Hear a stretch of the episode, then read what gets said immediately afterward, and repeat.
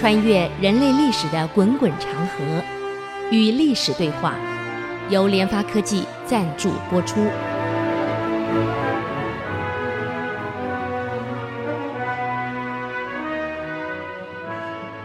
这里是 IC 之音主客广播 FM 九七点五，您所收听的节目是《与历史对话》，我是刘灿良。我们上礼拜谈到这个赵匡胤，至少呢，他对这个忠君爱国的这方面的教育是蛮成功的啊。我用那个人用那个赵普啊，也说明出这个赵匡胤也有一定的度量在。虽然我一再讲啊，他对。嗯，这个李煜、李后主啊，太过分了。尤其他弟弟，这个这个宋太宗更是过分，把他给毒死了。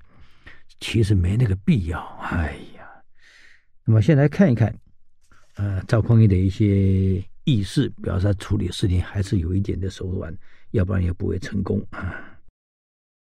那么当时这个宋太祖，不要看他是军旅出身，他喜欢读书，嗯。有一次，他读《孟子》，读到《梁惠王篇》里面有一段，他问梁襄王啊的对话。梁襄王问他：“天下要怎么样，我才能亡天下，才能平定天下？”孟子说：“不是杀人者能易之，那个不喜欢杀人、能赢得民心、能照顾百姓的，只有这样的领导人，才能真正的亡天下。”啊。所以宋太祖读到这一段，特别用朱砂笔的红笔把它给定了下来，画了下来，啊，所以后来他跟那个赵普在商量怎么样定江南、定南唐的时候呢，呃，有人推荐这个王全斌平西蜀呢，平定的很顺利，不如让王全斌去平定江南。赵匡胤听了以后。摇摇头了，他跟赵普说：“呀，我呀，读梁惠王，我感触很深。这个梁襄王问这个孟子，怎么样才能够王天下、一天下？孟子说：不是杀人者。啊，我感触很深。王全斌是个将领，是个人才。”可他平西蜀的时候，人杀太多了，满山坑谷啊，满城尸体呀、我今天想起来，我还耿耿于怀呢。我们平定西蜀，那是因为西蜀领导人跟我们作对，百姓何干啊？百姓何罪之有啊？杀了这么多的人，哎，我这样想。晚上还会做噩梦，梦见那些死去的人，啊，我很难过。这样好了，王全斌是人才，可是弑杀太重，他杀的人拿下的罪业不是他一个人，都会记在我们宋朝的这个账上，记在我赵匡胤的账上。以后人家历史怎么写？啊，宋朝的部队，他不是写王全斌的部队，是宋的部队，哎，弑杀重，这个将来不好听啊，而且对民心的收复也不好。国家现在急需要是统一，统一最重要的是民心要稳定，民心要能够归向。所以我想找一个真正能够照顾百姓，能指挥作战，能打仗。有军事才能，可是却又能照顾百姓、收揽民心的人，我想找一个这样的将领。你看谁呢？赵普说了：“如果这样的话，我看曹彬可以。这个人呢，能力强，脑袋又好，而且这个人不是杀戮，他是这个儒将啊，很温和的将领。我觉得他可以。”嗯。那好吧，那就让曹彬去吧。前一集我们讲过了，宋太祖让曹彬伐南唐，还特别交代啊，一定要把老百姓照顾好。我们现在国家刚刚建立，刚刚统一，我们急需要的是民心的向背。千万记得到南唐后，不能厮杀，不能劫掠啊，一定要安民心，一定要赢得民心。那曹兵领命去了，我们讲过，后来装病装了一场，要求将士们遵守军纪，不可以杀无辜，要保护百姓，他做到了。所以从这点我们可以看得出来，他读到《梁惠王篇》的时候有这样的感触，说明了这个领导人他确实不太喜欢杀人，万不得已绝不动手，所以他才能够在南唐保住了，用曹兵啊很快的。收复了所有的民心，所以南唐才恢复的这么快，基本上没有什么打仗。嗯，所以对一个创业的帝王而言，要收复人心，要笼络社会上具有力量的优秀分子，这是非常重要的。所以唐朝后来搞这个科举制度，啊，也是在笼络新兴的有才华的人，能够带动整个社会。对国家有向心力，所以唐太宗当时刚刚搞科举的时候，有一次唐太宗看到一个一个这个刚考上科举的这个这个进士们啊，联袂一个一个进入这个朝中，哎呀，太宗好得意，讲了一句话：“唐太宗啊，天下英雄进入朕构中矣。”意思说，天下的英雄人才，通通到我网里来了，都到我这儿来了，到我的牢笼里来了，一个都没跑掉啊！嗯，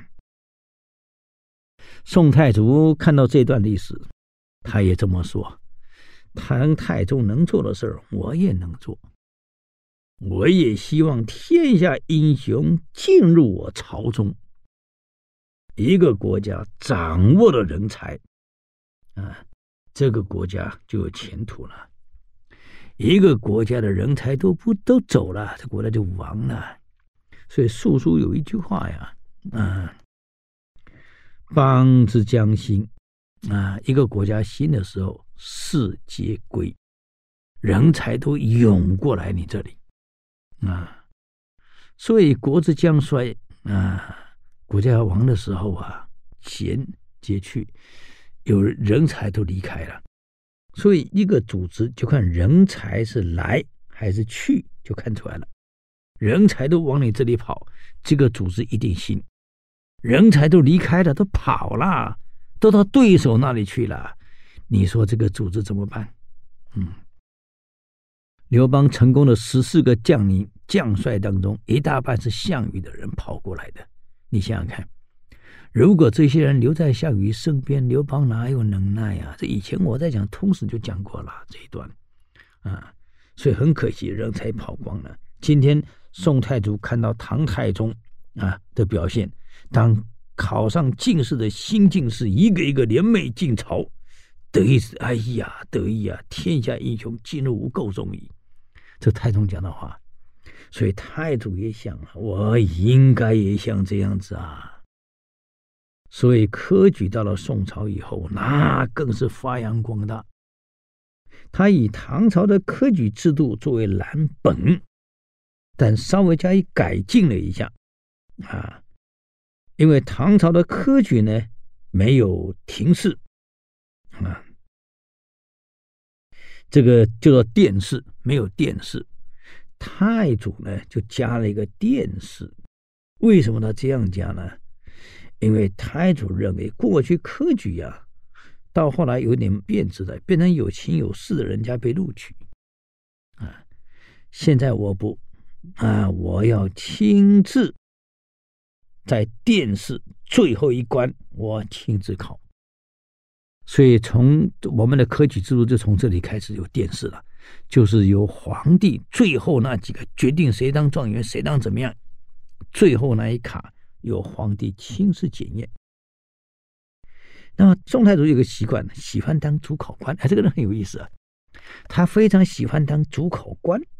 嗯，哎，总觉得当主考官，哎，他很快乐。哎，有时候还感觉说，我发现我当主考官比当皇帝还快乐啊。所以他就决定了，哎呀，我朕一定要亲自临事，革掉以前弊端，由我亲自来钦定谁是状元，啊，谁是第二名、第三名，我来决定啊。那么太祖在做的怎么样呢？哎，我们休息一下，等会儿再回来与历史对话。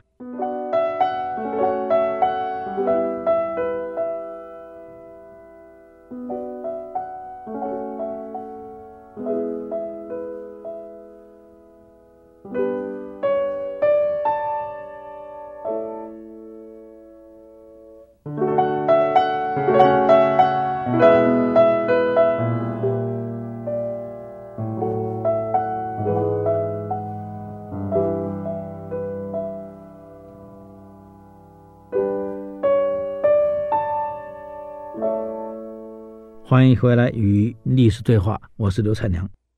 啊，刚刚讲到这个宋太祖很喜欢当主考官，那人很有意思啊。啊一个皇帝当主考官，那满足他这个这个，哎呀，选人才的这种乐趣也很挺好的嘛。一个皇帝愿意亲自当主考的话，啊，倒是可以隔掉很多弊端，也蛮好啊。那么就这样，他每次到科举完了以后，录取的那些人，最后亲自由他殿试。嗯，殿试及第的这个天子很有意思啊！哎，我还收成他的学生，你看，变成皇上的学生，哈哈，这个很有意思啊！啊，这个皇帝神气极了，哎呦，我的学生都是这些读书的状元呢，他太好了，因为我亲自口试的嘛，所以我是他老师啊，这很有意思啊！那不但这样啊，你既然有科举呢，你要大兴学校啊！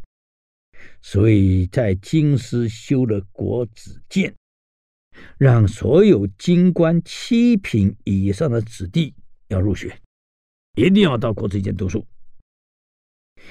那么不但要读书，他在国子监那个墙壁上挂上了所有先哲的先儒的肖像，找当时最好的画师画的肖像挂在那里。这太祖呢，常常跑到一个人跑到国子监去，哎呀，背着双手，就看着挂在墙上的孔子的像、颜回的像、孟子的像、荀子的像、老子的像，哇呀，这一些啊，看着这些古圣先哲的像，在他们走来走去，走来走去，看着他们像，还很高兴的笑了。哎呀，天下所有先者啊，尽在我的国子监啊！而且更有意思，你身为国家的皇帝，够忙的了。国子监只要开讲的第一天，我们现在要开学的第一天，宋太祖一定会亲自来给他们训话，啊，给他们讲话，勉励勉励。完了以后。一定由皇上赐宴，请所有的生员，哎，吃一顿饭，而且会鼓励大家好好的读书。他很有意思哦，还特别把太子赵德芳的老师叫来，说了一句话：“帝王之子应多读经书，使之治乱兴亡之道。”他意思就是说，老师啊。我的孩子托给你了。一个国家呀，想要永续经营，这帝王的孩子将来会继承位置的，应该多读经书，让他们知道一个国家、一个组织兴亡治乱这道到底在哪里。所以你一定要严格，不能说因为他是皇家的子弟啊，你就对他们松散，只让他们好过。不。这个您既然是太子的师傅，老师们希望一定要严格执行。嗯，尤其治国之道，一定要把他们教会。这个太子老师说了：“我知道了，皇上，我一定把太子教好。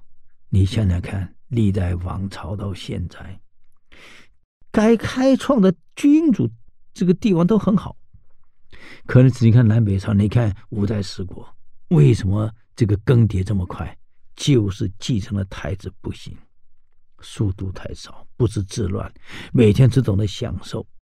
啊，你看当时亡国的结束南北朝的这个南陈，结束五代十国的南唐，他的的他们的子弟，问题出在哪里？不知国家兴亡之道。啊，只图风花雪月，所以你一定要知道，要杜绝王子们风花雪月的心态。好好让他们专注在国家治乱兴亡的一道理上的研究上啊，千万记得。所以后来几个北宋的子孙也还可以，但是到了后面也是不行的，要不然北宋不会亡，到南宋更惨。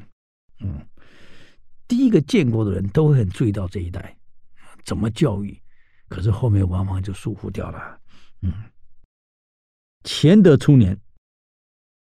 是宋太祖年号，啊，当时宋太祖决定的年号叫乾德，啊，这个年号呢，在有一天有一个官人身上，啊，有个工人送来了一面旧镜子，哎，很有意思啊，这边的镜子呢，背后竟然有个“乾德五年”四个字，太祖一看大吃一惊啊，嗯。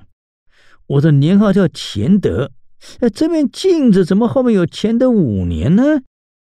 啊，我现在乾德元年，哎，怎么有五年呢？真的吗？这个镜子又不是我的，也不是现在照的是个旧镜子，难道有哪个王朝叫乾德？来，把宰相请来。就这样，把宰相赵普给让叫来了。赵普一看，也是一头雾水，哪来的乾德五年呢？嗯。后来上朝的时候呢，赵匡胤问了各位列位，这里有个镜子，上面写个乾德五年，这怎么回事呢？我现在乾德元年啊！难道以前照镜子的人就知道我的年号叫乾德，事先写了个乾德五年在这儿吗？嗯，哎，有个叫窦仪的学士呢，就对太祖说了：“启禀皇上，我看。”这可能是当时蜀国的旧物啊，蜀国的国主王衍当时就使用了乾德这个年号啊，所以我估计应该是他们的，你查一下。后来一查，果然是这个蜀国的文物啊，蜀国当时用的就是乾德元年。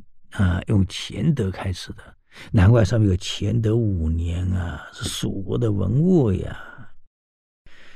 太祖长叹了一声：“哎，宰相还需要用读书人啊，治国还需要读书呀。不读书，你看很多事儿都不知道怎么管理呀。”嗯，从此以后，太祖更重视儒臣了。嗯。那么，宰相赵普本来是精通力道的，他很会耍权术啊。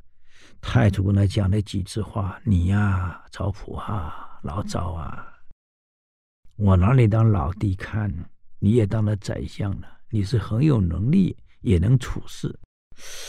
哎呀，可你就是读书啊，太读太少啦，可能比朕还少呢。”赵普这么一逼也没办法，手不释卷的读。可是到了宋太宗成化三年的时候呢，赵普去世，他家人把他的书柜呢做了个整理，总共就一本《论语》二十篇。哎呀，难怪呀，难怪，嗯，难怪后人认为赵普啊书还是读太少啦，很可惜啊。那，宋太祖重视读书，所以有事没事就到国子监去。所以说，为什么宋朝到宋朝虽然国力不是很强，可是文人辈出，文人治国，把国内治理得很好，经济发展得很好，社会也发展得很好，教育呢也很好啊。这是讲他重视教育，啊，重视文人教育。同样的，宋太祖也重视纳谏，嗯。他很欣赏唐太宗，常常会在朝中把唐太宗的事迹拿出来，啊，认为太宗是个好皇帝啊，才创造贞观之治这么好的一朝。所以他常常跟大臣们讲啊，这个要纳谏的人，首先自己要能约束好自己。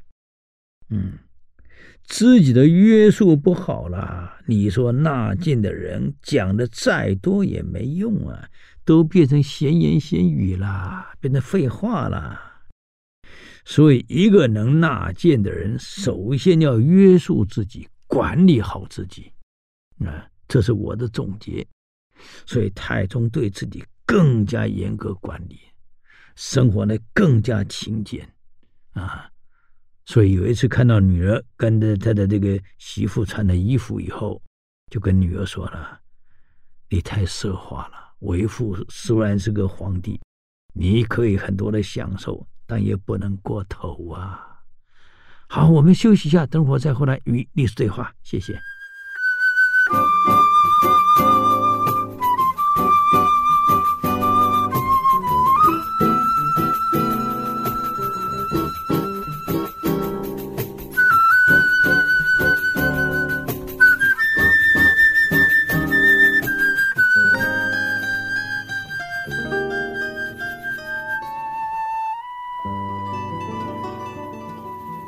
欢迎回来与历史对话。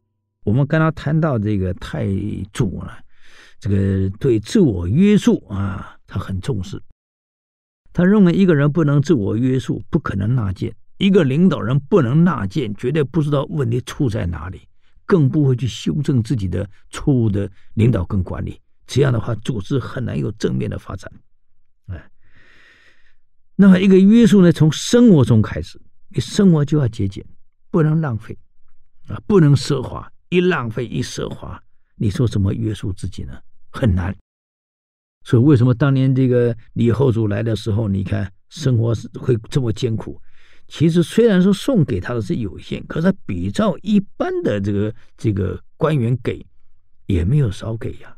只是因为在南唐奢华惯了，所以有一次看到他的女儿的这个这个这个衣服。呃，装饰跟夫人的讲话了，你们太过分了，啊，不可以这样子，嗯，所以从此要求把那个家里剩的布啊、外衣、剩的布、桌布、窗帘，通通拿剩下的布去做，不可以浪费。头上所戴的所有金饰全部减少，甚至于根本就不要戴。所以他自己呢，从洁身自爱，从自己律己做起，这样一做，那你想想看，既然国君这样做了，大家怎么办？只好跟着做了嘛。嗯，那么虽然他老兄这么律己，这么修身，这么重视，但毕竟还是人嘛，人呢也不犯错的啊，还是会犯错呀。所以我们来看他犯了哪些错。在小说上、历史上记载的，他犯了一些小错啊。他有一次呢，你看太祖虽然是他是大人了，嗯，但是在这个后院呢，在玩弹弓，他玩弹弓在打鸟，你看这很有意思吧？后宫可能有鸟巢，他老兄有意思，就拿弹弓在打鸟，打了正快乐的时候，还有人报告了，哈哈，这个朝中大臣有事请奏。啊，听说很重要。这个宋宋太祖呢，十分扫兴。哎呀，我在难得修行，打打鸟，玩玩弹弓，什么事儿有这么重要啊？啊，那让我玩一下也不可以啊？嗯，就放下弹弓，对大臣说：“嗯，你有什么事？快说，我在忙得很呢。”可没像大臣讲了半天唠唠叨叨，就是一些寻常小事儿，没有什么国家紧急大事儿，还说什么大事儿啊？太祖不太高兴了。哎呀，这扯了半天都是一些琐碎的事情，哎，我也还有什么急事呢？嗯，这大臣没想到回答了一句话：“皇上，我再琐碎的事，也比你打弹弓更急吧？”啊？这皇上一听忍无可忍了。我跟你讲，我们为人臣讲话的时候要注意啊，啊，上谏言也要有技巧。你怎么这样回答皇上呢？啊，我再琐碎的事也比你打鸟来得紧急吧？嗯，这个太祖一怒，就随手拿了个斧柄，扔过去了，砸过去了。哎呀，这陈泽是文官啊，没练过武呀，要练武人闪就闪过去嘛。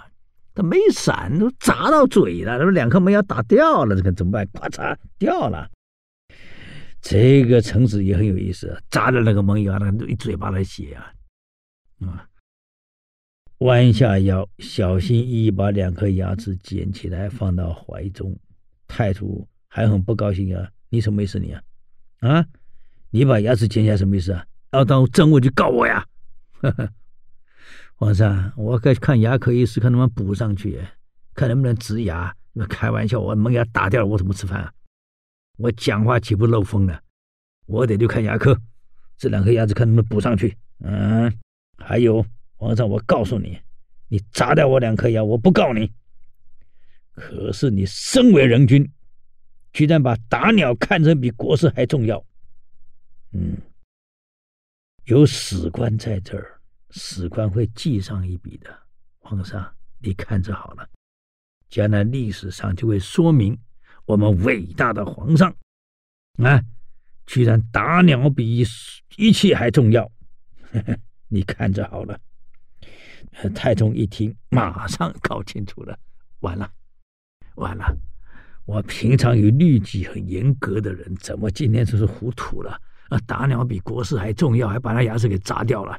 哎呀，赶快换成一副笑脸啊，送他金箔啊！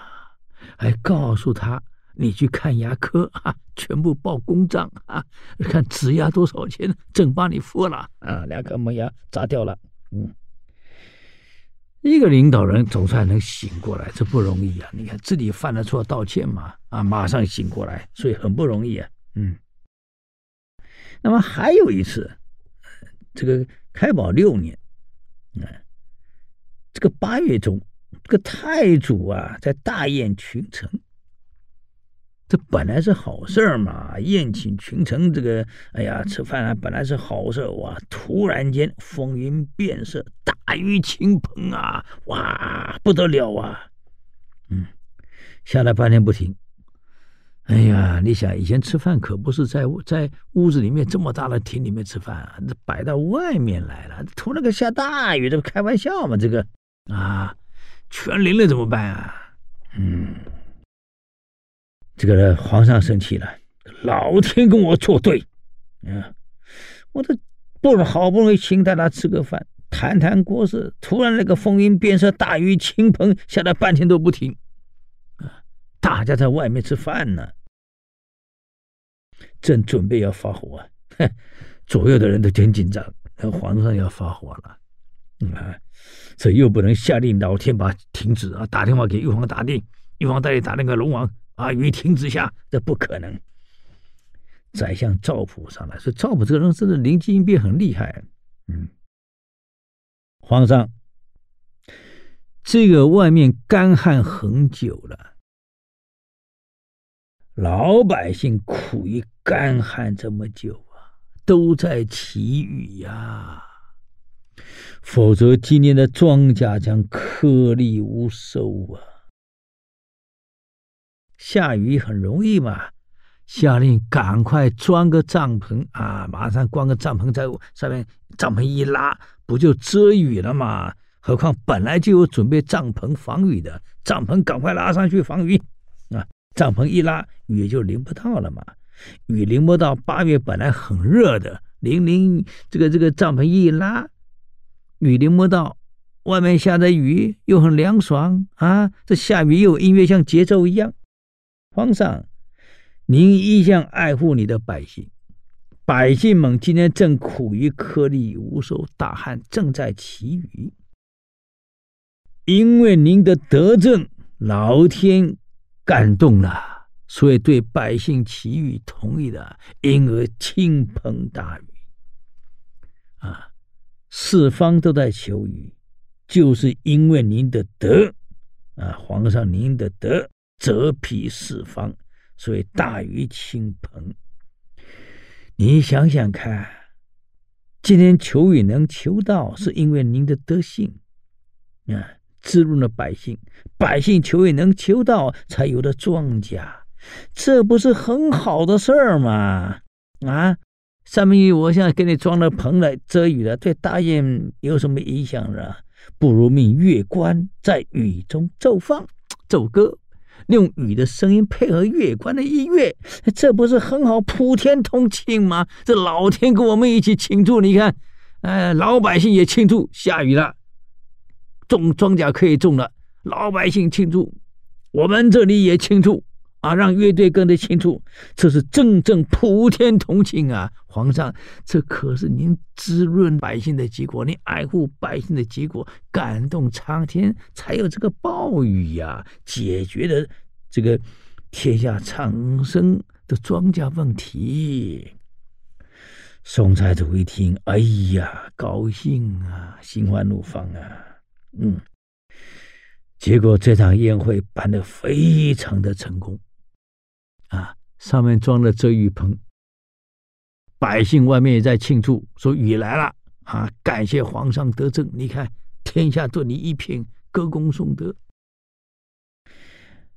那么我们里面有音乐啊，有奏乐，也吃得很快乐，多好呢啊！所以财主很高兴啊。好，我们休息一下，等会儿再来与历史对话。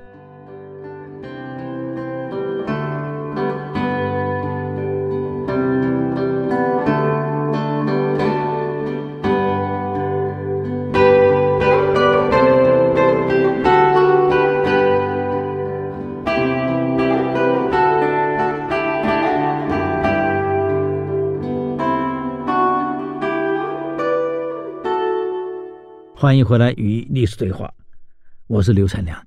哎呀，刚刚讲到这一场雨，普天同庆，这个太祖很高兴啊，嗯，不但解决了民间疾苦，也说明了皇上对民间疾苦的重视，对人民的重视。一个领导人对人民能重视，能关心真正人民，你看民心不就来了吗？啊！所以赵普还真的很聪明啊！这一段话解决了所有的问题。嗯，那么赵普的为相十年，坦白讲，跟赵匡胤啊，他也不客气，有点像当时魏征啊，跟你对着干呢。嗯，所以我们想一想啊，有什么样的领导人，就会有什么样的臣子出来。嗯，就是因为有。太祖这样领导人才会有赵普，有唐太宗这样领导人才会有这个，呃，魏征这样的人出来，嗯，所以有什么领导人，就会有什么样的臣子在你身边，嗯，所以一个领导人胸襟宽大有德行，下面才敢讲话呀，嗯，那么你想想看。这一天，我们再看看啊，赵普为相十年，跟太宗的某些事儿。赵普这个人呢，个性啊比较刚毅，而且很果断。他碰到认为对的事儿，他不让步。我管你说皇帝不皇帝，嗯，我就是不让，怎么样？嗯，有一次上奏，这个某人呢，有一个人表现很好，应该可以升官。可太祖不肯，就是不同意，凭什么给他升官？这赵普说：“人家做的这样子好，而且有报告在这里，有绩效在这里，按照我们的法令规定，本来就该给人家提拔，为什么皇上你不同意呢？”太祖说：“因为我不喜欢他，啊，这个人我不喜欢，总可以吧？”皇上。用人不能用你个人喜好啊！人家确实有能力，又有绩效，又对您忠心耿耿，你不能因为他的长相你不喜欢，或者是他的脾气你不喜欢，你就不准他上，这不对的嘛！太祖说：“不要再烦我了，我休息进去了。”第二天赵普又来了，啊，再奏一次，啊。太祖还是不肯，到第三天又来了，嗯，太祖火大了。我已经告诉你，这个人我不能让他生，你连续烦我三天了，你还不够啊？赵普说：“我为的是国家跟朝廷，还有为的是您。啊，你不能因为你个人喜好不喜欢而不能让他生。这样一来，天下有才华的人谁敢为你干活？太祖发火了，顶他了，当场把奏折撕成两半，扔了。赵普神色自若，你扔你的吧，把撕碎的这个奏章捡起来，回家了。啊，我回家了。开始仔细的把撕碎的排好，重新把它粘起来贴上去。自己做的浆糊，用面粉糊一糊做了浆糊，开始把这一些被皇上撕碎奏折呢，通通粘一粘。啊，第二天又送上去了。第四天呢，已经第四天了。嗯，太宗一看，怎么又来了？皇上。我们就事论事，这个人该升迁就是该升迁，不能因为你不喜欢他而不生。嗯，太祖心想啊，你碰了四天钉子还坚持己见，啊，看你能忍几天，甩袖子走了，把奏折又扔了走了，没关系，赵普捡起来第五天再来。连续七天一周，哎呀，最后给他搞到最后，这个皇上没办法了，啊，算了，好吧，那就让他升吧。果然，这个人后来表现非常好，皇上很满意啊。讲了一句话：要不是赵普，朕哪有这么好的人才可用啊？嗯，又一次，一个军人，哎呀，也是要升官，这老碰到这个事儿。这宋太祖从来都不喜欢军人，这个这军人升官咋行啊？啊，他重文轻武，怎么又来了？不可以，不让他升。嗯，也是一再拖。最后宋太祖讲了一句话：上一次你搞了七天，啊，这一次呢你又来了，难道还要再弄七天吗？我告诉你，我就是不让他升官，你奈我何？啊，你不过是个宰相，你奈我何？赵普很冷静地说：“皇上，不管我是什么职位，当然你是皇上，你爱怎么做都可以。但是你别忘了一件事儿：刑罚是用来惩恶的，奖赏是用来酬功的。行赏者是天下人之行赏。”这可不是皇帝你一个人喜怒来定的。如果按照这样，你去想一想，五代十国的王朝怎么亡的？嗯，你不是很重视纳谏吗？你不是很想学太宗吗？啊？结果你嘴巴嚷嚷。你怎么做出来的跟你嚷的不一样呢？皇上，这样一来，已经不是这个军曹奖赏的问题了，是你失信于民。怎么失信？赏罚居然是由官府所定的，赏罚就要深入民心，让大家相信国家定的律令是可以执行，是正确的。可是今天定了律令。皇上，你自己带头违背不肯做，啊，还骂我？我是皇帝，你是宰相，我就不让他先，你奈我何？皇上，这句话好像不应该出自你的口吧？如果这样一来，你这一世明君恐怕就毁了。嗯，哎。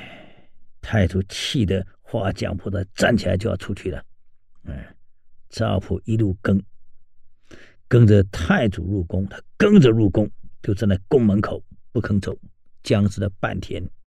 太祖出来了，你还不肯走？皇上，社稷朝廷江山为重，还是你的喜怒哀乐为重？如果你觉得社稷江山为重，就依法而行，国家必须要法治，而不是以你喜怒哀乐的人治。人治只有亡国，夏桀、商纣，到历代王朝的王，不都这样亡的吗？好不容易统一了天下，有了大宋千秋万世的江山，难道你要像五代十国这样，一代传不过就亡国了？你想这样？嗯，太祖没有回应，深深的叹了一口气。哎，算了，算了，算了，赵普，我知道了。朕不应该这样坚持己见，朕不应该以我的喜怒就来决定，就让他生了吧。嗯，所以你看看，这个是赵普让太宗服了。还有一次，太宗在这个朝廷的时候呢，一个节度使来了，那么在宴会上呢，太祖对这个节度使印象不好。叫王彦超，因为曾经太祖落魄的时候去投靠过他，被他拒绝了，所以他这次来的时候跟王彦超说：“过去我在落魄的时候去投靠你，你为什么拒绝了我，还把我赶走呢？”这王彦超真的很会回答，他说：“我不过是小小的一个刺史啊，刺史嘛，怎么容得下一条神龙呢？”我不过是一杯小水，神龙怎么下得了呢？你是神龙哎，我只是一杯小水耶。当时我要纳了陛下，陛下哪有今天啊？呵呵，真会讲话，太祖哈哈大笑。哎呀，虽然他有有仇必报的本领，不过这个时候还是笑一笑。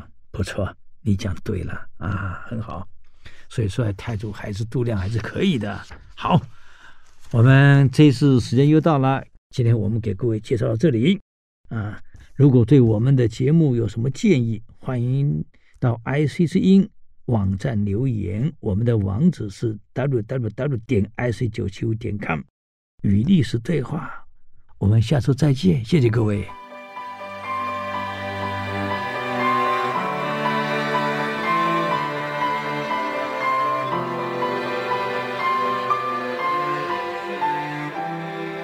以上节目由联发科技赞助播出。联发科技邀请您同游历史长河，发现感动，积累智慧，扩大格局，开创美好幸福人生。